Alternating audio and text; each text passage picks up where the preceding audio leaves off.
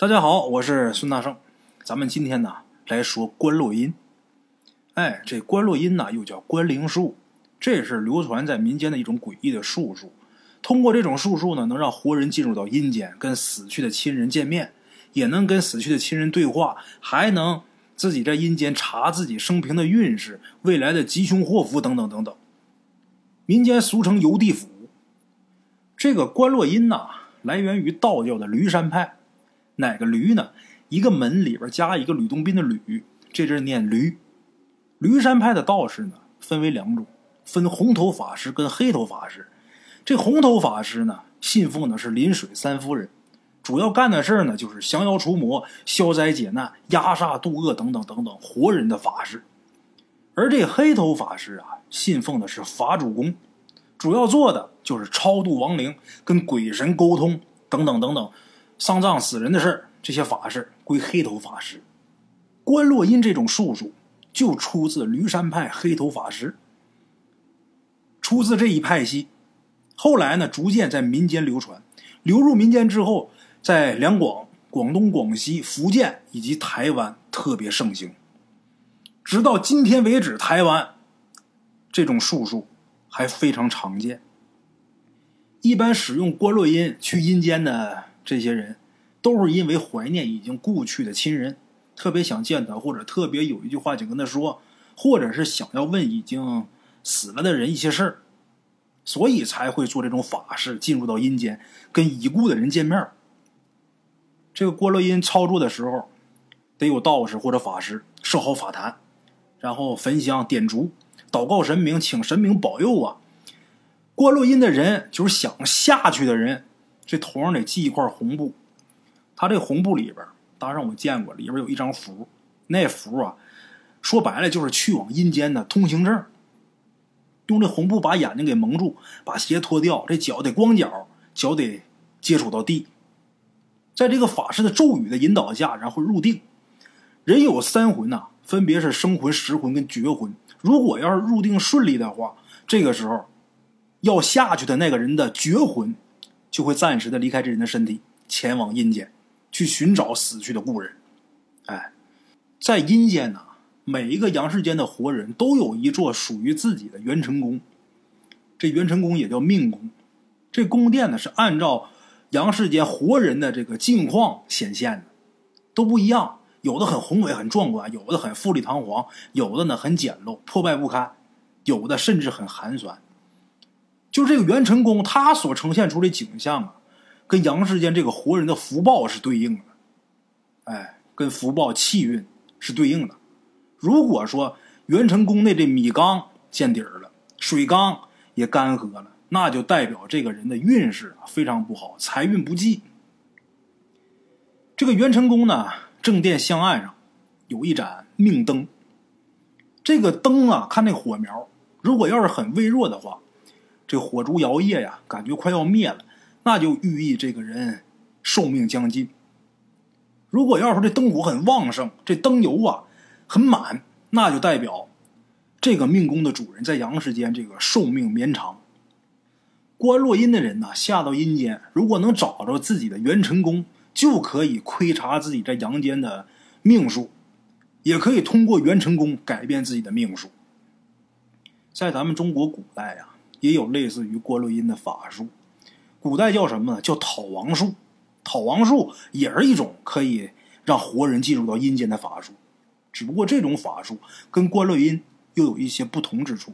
观落阴呢，是让事主的魂识直接进入到阴间，跟亡人相见；但讨王术呢，是借孩子的身子进入到阴间，代为询问亡人的事儿。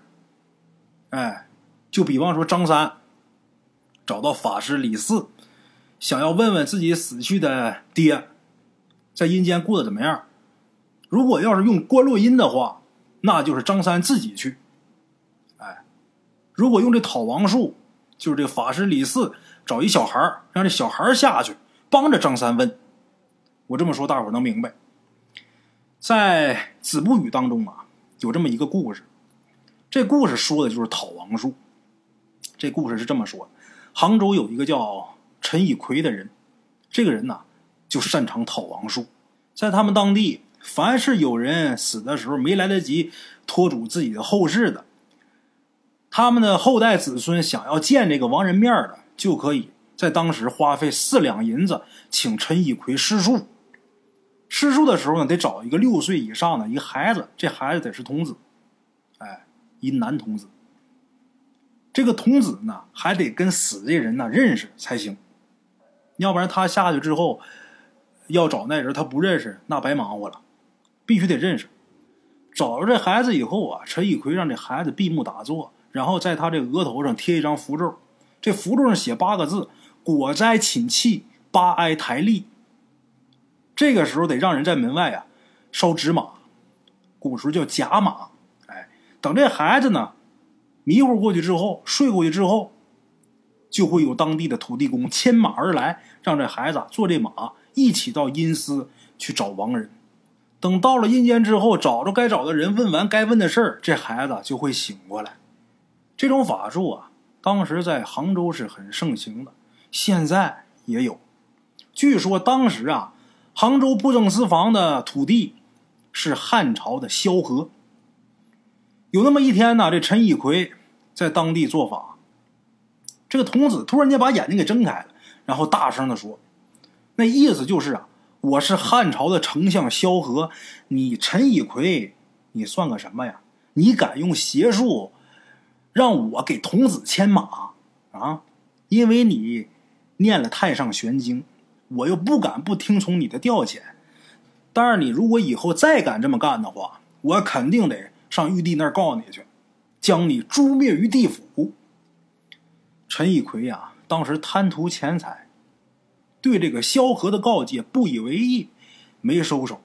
有一次又换了一个地方，换一个地方就换一个土地呀，是不是？你横我不在你这做法呗，又换一个地方，换一个地方再一次做法。当地的土地带着这个童子经过王死城的时候，看见有很多残肢断臂、面目狰狞的这些恶鬼呀，提溜着脑袋在那拦道。这孩子一下就吓醒过来了，就不敢再入地府了。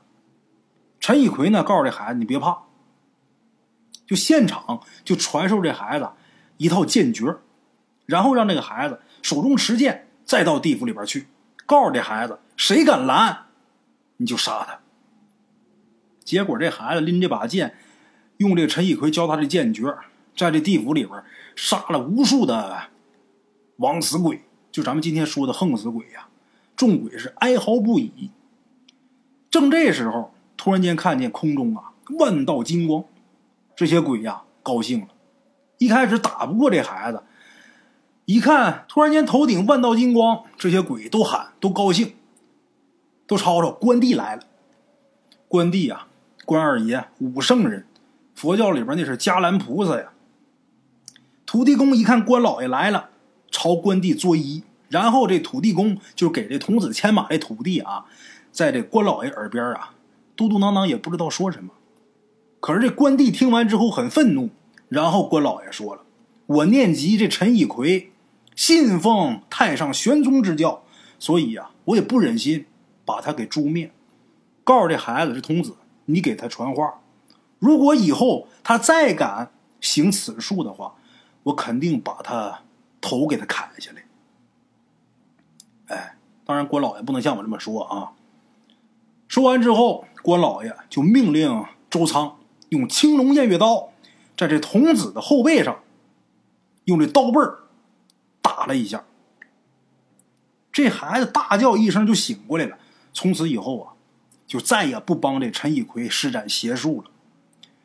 陈以奎呢，听这孩子说完之后啊，自己也害怕。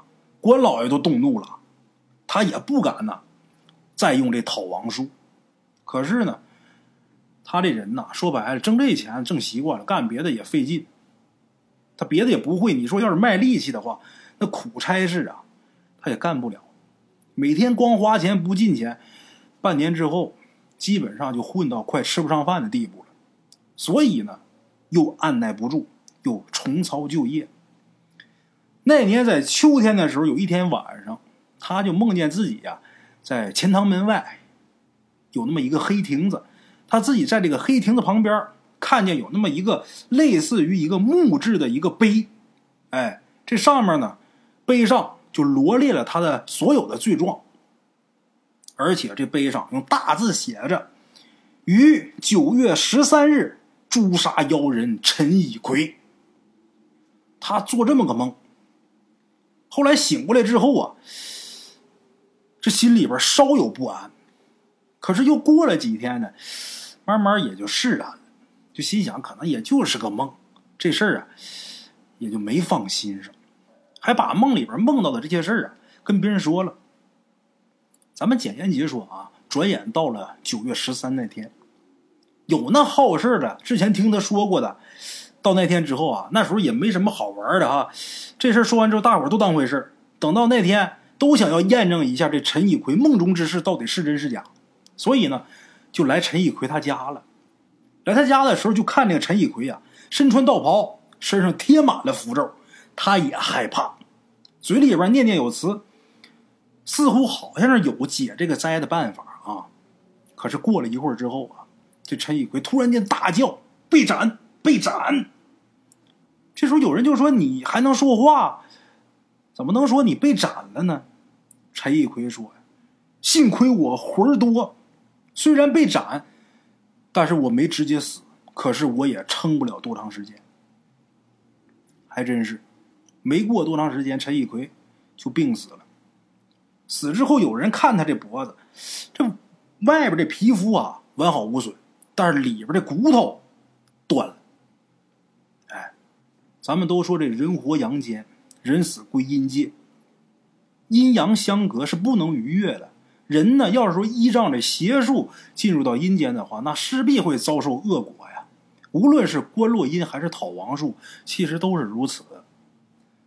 呃，刚才呀，大圣给大伙说这个故事啊，就是陈以奎这故事，这是出自《子不语》。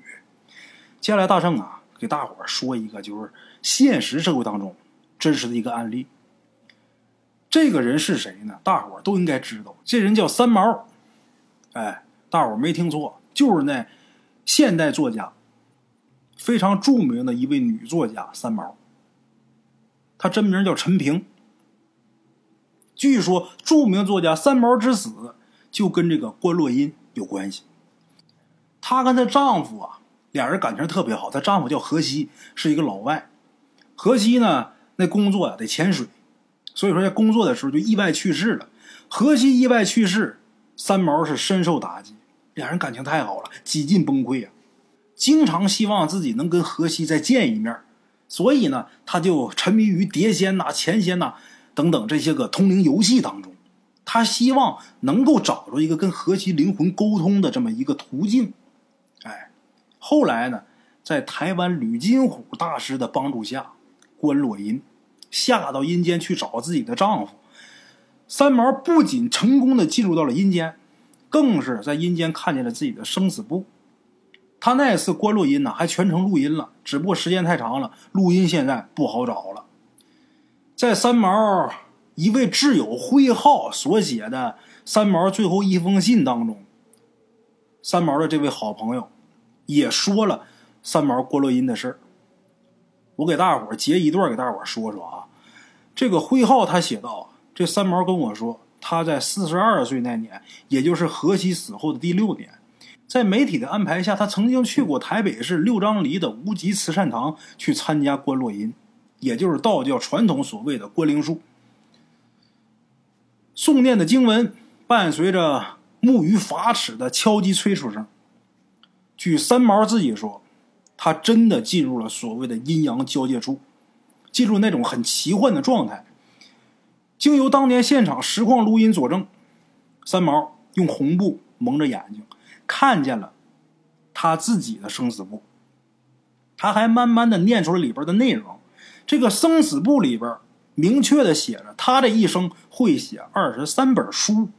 哎，在录音带里边，当时三毛啊还很俏皮的自言自语说：“呀，我现在才写了十四本啊。”可是谁也没想到。后来又过了六年，也就是三毛四十八岁，突然间那年他离世。出版社仔细合计他生前作品的时候，不多不少，正好二十三本。各位，咱们说这是巧合呀，还是冥冥当中自有定数啊？这是无解呀。这是三毛第一次观落音，这次观落阴的影响很大，因为当时有媒体，哎，观落阴的录音呢，在台湾当时媒体好多媒体上也都播过。可是六年以后，三毛在医院自杀身亡。关于三毛的死啊，疑点其实有很多。三毛是一九九一年一月二号因病住院，第二天就做了开刀手术，手术很成功。三毛这病没有什么大碍，但是呢，他却在一九九一年一月四号，也就是刚做完手术第二天，他就选择了自杀。这个非常不符合常理啊！据他的朋友说啊，三毛之所以选择自杀。跟他沉迷于观落阴有关。三毛曾经说过，那个世界很美好。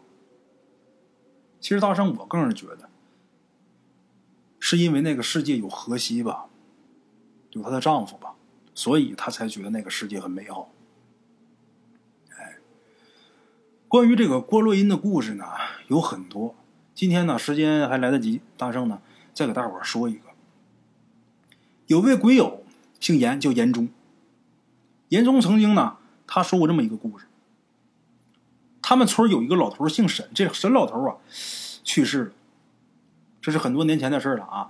按照他们当地的习俗啊，人死以后呢是不能直接埋的，首先呢得在灵堂啊先停着，这叫停灵。第二天的时候得送山，第三天的时候才能下葬。这跟咱们东北很像，他们所说的送山跟咱们东北所说的送行其实是一个意思。哎，我们也是头一天停灵，第二天送行，第三天下葬。他们这是头一天停灵，第二天送山，第三天才下葬。送山也叫归山，在他们当地啊，按照他们当地民间的说法，就是人死以后啊，这个鬼魂得去阴曹地府去报道去。那阴曹地府啊，在哪儿呢？古时候人们认为这个地府啊，并不是在地下，也不在丰都，在哪儿呢？在泰山，这是古人这么认为的啊。有一部分人这么认为，准确的来说呀，在泰山附近的蒿里山。所以说，古时候有一句话叫“天下亡魂归蒿里”的这么一个说法。这个是真是假，咱们不能断言。最起码他们当地都是那么认为的。所以所说的送山，意思就是把亡魂送往蒿里山的地府。哎送山的时间呢，一般都是选择在第二天的傍晚、下午的时候。主事的人呢，手里边拿着死者的遗像，旁边得有人奏着哀乐，后边孝子贤孙呐，身穿校服，拿着柳木棍在主事人的带领下，一边哭一边送亡人，一边往前走，时不时的跪地上朝着遗像磕头。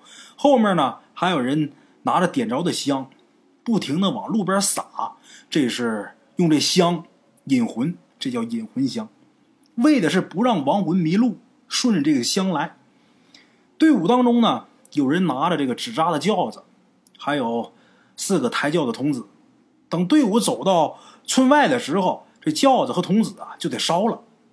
那意思就是让亡魂乘着轿子前往地府。送山呢也就结束了。这跟我们老家很像。跟大山我老家很像，我们家虽是东北的，可是我们的当地的啊，得有百分之八十的人都是打山东闯关东来的，所以这个习俗啊，就跟我们家非常像。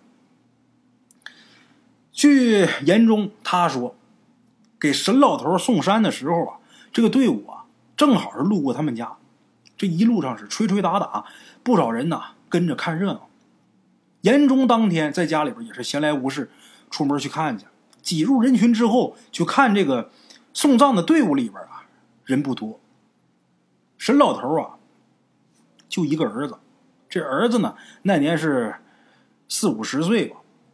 因为家里边穷，沈老头他的儿子也没娶媳妇儿，那也就没有孙子孙女没有。他儿子光棍儿，再加上这沈老头又没有什么亲戚，所以呢，死了以后啊，就没有什么人来披麻戴孝。后边穿孝的很少。这个沈老头啊，其实他过去啊有一个弟弟，只不过他这个弟弟呢，很早很早这人就已经过世了。据村里一些老人说呀，他弟弟死的时候啊，不超过二十岁，而且死的非常蹊跷。怎么个蹊跷法呢？咱说别人都是怕死，怕去阴曹地府，而沈老头他那弟弟当年，那是主动下到阴曹地府去的，这一去就没能上来。沈老头他这弟弟叫什么名？大名叫沈书红。哎，从这个名字上，大伙也能听得出来，人家过去是书香门第，在这个村里边也算得上是大户人家，家境是很殷实。再加上沈书红啊，长得是一表人才，那就不愁婚事啊。家也有钱，小伙子长得也漂亮，哎，还是书香门第，有文化，谁不乐意嫁给这样人家呀？给沈书红说亲的人那是络绎不绝，但是沈书红一个都看不上。他就喜欢邻村有一个走街串巷唱戏的这么一个女的，那女的呀名叫阿玉，长得也真是如花似玉、婀娜多姿的。只不过当时这个社会啊，人们想法很封建，唱戏的说白下九流，他比妓女那个身份都低。这个老沈家在当地算不上什么名门望族，但是也是大家大户的，在村子里边还是有点威望的，肯定是不希望自己家这儿子娶那戏子啊。但是沈书红啊，对这个阿玉情真意切，非娶她不可，甚至说为娶这阿玉进门。跟自己爹妈以死相逼，你让不让我娶？不让我娶，我就死去。他爸妈从小就对这小儿子那是很溺爱，宠溺有加。长大以后啊，那更是对这个老儿子寄予厚望。没办法呀，总不能让这小的死去吧？打小就疼这小儿子，能让他因为这事儿死去吗？后来万般无奈呀，也就答应这门婚事。你说不答应他，他整天寻死觅活的，受不了啊！答应吧，把这阿玉也顺利的给娶过来了。可是没想到这阿玉啊，福薄命浅，刚嫁过来没多长时间，就因为去河边洗衣裳失足，就掉河里边淹死了。这可把沈书红给伤心坏了。从打那以后，茶饭不思，对阿玉是日思夜想，整个人啊变得是呆呆怔怔。人傻了，一天正喝的。他父母本来以为啊，儿子死了媳妇儿，可能过段时间呢，他儿子慢慢的把阿玉一点点淡忘了，这人慢慢也就好起来了呗。可是万没想到，一晃半年过去了，他儿子沈书红对阿玉还是念念不忘，苦苦相思。那人呢，都脱了相了呀。瘦的都不行，骨瘦如柴。那整天不好好吃饭，不好好睡觉，那人能受得了？眼见着儿子一天比一天颓废啊，沈书红他爹妈着急了，可是也不知道该怎么劝儿，怎么劝也不行啊。你找八个女的来也不行，你就是想这阿玉，想自己这媳妇儿。沈书红他爸妈正发愁的时候，也赶巧了，村里边来了这么一个走街串巷的云游道士。这道士呢有点本事。不仅能算命堪舆，还会一些旁门左道，能让人观亡。所谓观亡，就是观落阴，这种能让活人进入到阴曹地府的这么一种术数。沈书红的父母啊，得知这个人会观亡术之后，心里边就有想法，就心想：这儿子一直这样也不行啊，他媳妇儿走的也急，俩人呢有太多遗憾。就想着让自己儿子下到下边去，跟阿玉再见一面，好了却他儿子这个念想啊。爹妈把这事儿跟自己小儿子沈书红一说，沈书红高兴坏了，整个人马上就精神了，那跟打了吗啡似的，赶紧跟自己父母一起出门去请那道士。找着那道士之后，把来意说明。这道士一听他说要关王，也是稍稍一怔。想了半天，才告诉沈书红说：“呀，我倒是会这个观王术，只不过这观王术啊，可得要你这魂下到阴曹地府去，那可是凶险万分呐！稍有不慎，就得丢了命啊！你可得想清楚。”沈书红的父母听到这儿就开始犹豫了，那不想让儿子犯险呢。但是沈书红听完之后啊，赶紧点头。他就说：“我哪怕死，我也要去见阿玉。”这道士一看沈书红这么坚决，也就没再说什么，就跟着他们家人到了老沈家去了。在途中啊，这个道人说：“观王术是有一些禁忌的，在这个道上，这道士就跟沈书红说这些禁忌，告诉他你在下边啊。”千万不可以跟别人随便搭话，也不能吃下边的东西，你可得记住。沈书红这会儿心里边高兴的都不行了，道人这会儿说的话他就没怎么太在意，嘴上是满口答应下来了。哎，来到老沈家，这道人呢告诉他们家准备好香。沈书红呢去外边买香，回来这途中就遇见几个村里人，遇见几个村里人一看，哎呀！书红，你这好了呀？这精神状态，一看他这样啊，这人倍儿精神呐，兴奋呐。说你你这是好了呀？大伙儿都替他高兴。就有那眼尖的看见，哎，沈书红，你这不过年不过节的，你拿香干什么呀？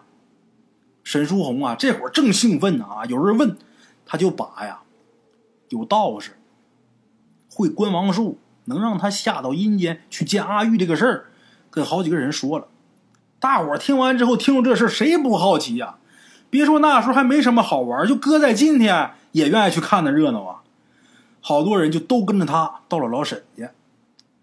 这些人来看热闹，这道士啊也不在意，但是告诉来看热闹这些人说呀：“屋里边不要喧哗，你们看行，别吱声。”哎，把沈书红买这香点着。屋子里边顿时是青烟弥漫，烟雾缭绕。这道士呢，用一块红布把沈书红的眼睛给蒙住，然后让沈书红脱鞋，闭目盘膝而坐。这道士啊，嘴里边是念念有词，围着沈书红是转个不停。大伙儿也不知道这道士念的是啥，就瞅他直转圈，嘴里边嘟嘟囔囔的。就看这道士越念越快，越走越急，一直绕着沈书红啊走了得有十多圈才停下来，把这道士累得气喘吁吁。可是沈书红呢，一点异样都没有，就跟之前一样，这面容也特别平静。这道士就这脑子里边就合计了，怎么回事呢？怎么不行呢？问沈书红：“你身上带没带着什么东西？”这沈书红想了一会儿之后，打自己的腰上啊，拿出一块玉佩。沈书红说：“这是祖上传下来的。”小的时候我就带着它，一直带着呢。这道士说了，那就对了，就是这块玉。玉这个东西啊，其实它性属阴，但是这东西它吸阳精，哎，它反而可以克阴，可以治鬼。你带着玉佩呀，下不到阴间去，去不了地府。让沈书红把这玉佩摘下来，把这玉佩拿下来。这道士再念咒，没一会儿。就看这沈书红脸色有点不对劲儿，感觉好像有点喘不上来气，这脸憋得发紫。沈书红他爹一看这情况有点担心了，但是这道长说了，没事挥挥手那意思没事过了能有按现在钟点来说十五六分钟，一刻钟吧，沈书红这面色呀才慢慢的恢复正常。这时候这道士就试探性的问他：“你在哪儿呢？”咱前面说了啊，这时候是人的三魂当中的绝魂下去了，可还有俩魂在身上。就在阳世间，这人可还能说话。道士就问他：“你在哪儿呢？”沈书红这时候摇摇头说：“呀，我也不知道我在哪儿，就是刚才啊，我自己闭着眼睛，有点昏昏沉沉，突然间呢，就觉得地面裂开一条缝，自己就陷到那个地缝里边去了，然后就不停往下掉。这期间呢，我都没办法喘气儿。”也睁不开眼睛，过了好一会儿，我才觉出面前有一道白光。等我睁开眼睛的时候，我发现呢，我自己在一条大街上。这街上是人来人往，熙熙攘攘，很繁华。这街道两边呢，都是做买卖的小贩儿，卖的东西也是琳琅满目，什么都有。可是这些东西啊，都是一些常见的东西，没什么出奇的呀。沈书红自己说的。这时候屋里边看热闹这些人啊，听他这么说，大伙都很吃惊。这道士呢，点了点头说：“呀，你这会儿已经到了阴间的蒲草街。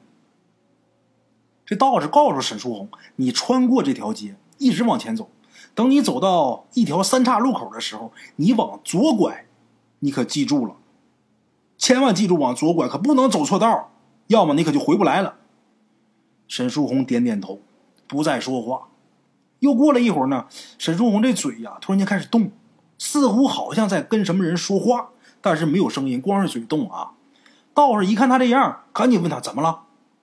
沈书红说：“呀，刚才这街上啊，有人把他拦住了，问他是不是从打上面下来的。”沈书红点了点头。然后那个人呢，又问他是来干什么的。沈书红这人呢，读书的孩子实惠，人家问他就实话实说了。那人笑了笑啊，就走了。这时候这道士啊，这眉毛可就皱起来了，然后告诉沈书红：“你可切记啊，别再跟任何人说话了。”别跟人交谈。沈书红点点头，应下了。可是又过了一会儿呢，沈书红脸上的脸色呀，突然间一怔，好像是遇到什么难以置信的事儿了。然后啊，就露出欣喜若狂的神情，嘴里边感觉是嘟嘟囔囔说个不停。这道士这脸上，脸色一下不好了，就问沈书红：“你怎么又跟人说话呀？”可是沈书红说出的一句话呀，让屋里边所有人都吃了一惊。沈书红说：“呀，我见着阿玉了。”道士一听他这话，脸色一正，就很疑惑。自己这道士自己喃喃自语就说：“见着阿玉了，他怎么在这儿啊？怎么这么巧啊？”又合计一会儿，这道士脸色开始慢慢变得很凝重。刚想要对这沈书红说什么，就见沈书红这嘴呀开始动。感觉好像在吃东西，在嚼什么。这时候，这道士啊，突然间大惊失色：“你干嘛？”沈书红这时候脸上啊，就露出那痴痴傻傻的笑容，然后说：“ 阿玉给我买了桂花糕吃。”道士这脸色一下就不好看了，脑门这冷汗直冒啊。这可把沈书红他爸给吓坏了。沈书红父亲一看道士这神色，赶紧问：“怎么了？”道士这脸上啊，阴晴不定，勉强挤出那么一丝笑，说：“没事没事说完之后，用手把额头这汗啊给擦下去了。沈书红他父亲一看道士都这么说了，也不好再问，咱也不明白呀。但是心里边还是有疑虑，担心自己儿子的安危。又过了能有半个时辰，按现在钟点一个小时。沈书红这身子突然间一怔，醒过来了，把蒙眼这红布往下一扯，看着屋里这些人，眼神显得很陌生。沈书红的父亲一看自己儿子没事了，这才安心，想留这道士在自己家里边吃饭。可是那道士在他们家坐立不安，没一会儿啊，告辞就走了，酬劳都没要，都没要钱。沈书红他父亲心想：这这这是这是雷锋道人呐，这太好了，钱都不要。本来以为自己儿子见过阿玉以后啊，了却了念想，从此以后好好过日子，那太好了，这是好事啊。可是万没想到，这沈书红打下边上来以后，性情大变，就跟换一个人一样，不仅是好逸恶劳，而且是骄奢淫靡，性格变得很很暴。父母呢，稍微管一管他，打爹骂娘，对自己父母是拳脚相加。他大哥也管不了他。没到半年，这沈书红就把家里边这个家财败尽。那父母整天呢被他气的是七窍生烟。没过多长时间，老两口相继去世，活活气死了。而这沈书红呢，也在一个夜里边。家里边实在是没什么钱了啊，也没什么吃，没什么玩的，悬梁自尽了。后来邻村有这么一个给人算命的老头，听说这事儿之后啊，跟沈书红他大哥，也就咱前面说到去世的那老沈头，跟他说，就说呀，沈书红下到阴间以后根本就没再上来，为什么呢？因为他吃了阴间的东西，吃了阴间的东西他就回不来了。他见到的那个阿玉啊是假的。阿玉，咱说他是遇到意外被淹死的，属于是枉死，应该待在枉死城才对呀，怎么可能在蒲草街呢？阴间有很多个恶鬼，发现上面有下来的生魂以后啊，就使坏就变成生魂心中所想之人的那个样子，来迷惑这个生魂，然后把人家弄得是家破人亡啊。所以说，关王的时候是不能随便跟人说话的，也不能透露自己的身份，更不能吃阴间的东西。可惜这沈书红啊，他没听那道士的话。哎，那道士呢，也不是什么好东西。他知道沈书红没上来啊，上来的是别的鬼。他怕承担责任，没把这真相告诉沈家，所以才导致沈家家破人亡。哎，咱说老沈家，当年家大业大，家底厚实，要不是发生那种事也不至于说沦落到前面咱们说这老沈头去世的时候。连儿媳妇送葬都没有，他儿子四五十岁，连媳妇都没娶着，人丁凋零啊！老沈头他儿子哭的是肝肠寸断，为什么？因为他爹一死，老沈家剩他一人了，估计老沈家以后啊要绝后了。这都跟这个郭洛云有关系啊！所以说，阴间就是阴间，阳间就是阳间。不能乱了规矩，不能坏了天道。哎，像有些人特别喜欢，老说我要见鬼，然后特别喜欢玩那些个通灵术、碟仙、笔仙呐、伏击呀。咱说道士能有把阴间这个鬼魂请上来的，也有能下阴的，那你得得有一定的道行。就普通人啊，在网上学学那个笔仙，自己就玩儿你撞上那个鬼。那是你要请出来那个吗？他根本就不是。人死之后啊，这个亡魂呐，归了阴间，归阴间，你该在哪儿就在哪儿。要么我之前故事一直说这人呐，你活得再惨，你不能自杀。为什么呢？因为人自杀之后到了一个空间，这个空间在咱们中国传统的认知，这个空间叫枉死城，地狱的枉死城。西方啊，你像基督教什么的。他们也认为这人死之后啊，也会去一个地方。当然，他们说的那空间不叫枉死城，实际跟咱们说的枉死城是一个地方。这个自杀，包括横死、意外死亡的人，都会进到这个枉死城。这个枉死城里边，时间过得是非常非常缓慢的，而且经常要受自杀时候所受的那个罪。有这么一位，呃。在医学界啊，就非常出名这么一人，这人是谁我不能提。他就曾经说过，这个亡魂自杀之后到了这个枉死城，得在里边待一万年。实际他倒是没待上一万年，但是这个亡魂在里边感受，他的感受就是过了一万年，而且每隔几天还得遭回罪。你说那得多痛苦啊！人呐，到什么时候不能研究？自杀，得敬畏生命，好好活着，一切都是天意。大圣，我特别信这些东西，我也特别信因果。啊，人呐，其实有信仰是好的啊，有一些啊更精，偶尔也能碰到，但是很少。在咱们大圣鬼话这个专栏下面，很少能碰见。碰见什么样的呢？总问你，哎，大圣，你相信这些事儿吗？哎，这这这事这是真的吗？可能不可能？人死如灯灭，啊，唯物主义，但是很少数。现在就最起码我听众很少有这么说。我听众十有八九都是特别相信这些事儿的。其实我大伙讲啊，人为什么要相信这些东西呢？为什么要有信仰？相信神灵存在，相信有因果轮回呢？我举个例子啊，你说你不信，你有什么好处吗？也没有什么好处。你说你信了，它有什么坏处吗？也没有什么坏处，这些东西都是教人学好，有因果，才能对自己做的事负责。这是劝人向善呢，这是教人学好的。所以说，有个信仰它是好事你信他，你到死的时候，如果说没有民间，没有天堂，啊，什么都没有，那你死了，你活的时候你信这个，你死了你会有什么损失吗？不会呀，你没有任何损失。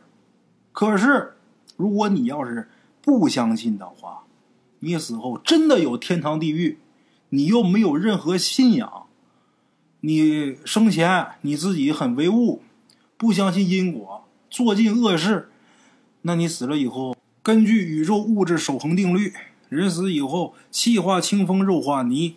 那你的这个灵魂，你的这股精神又该去哪儿呢？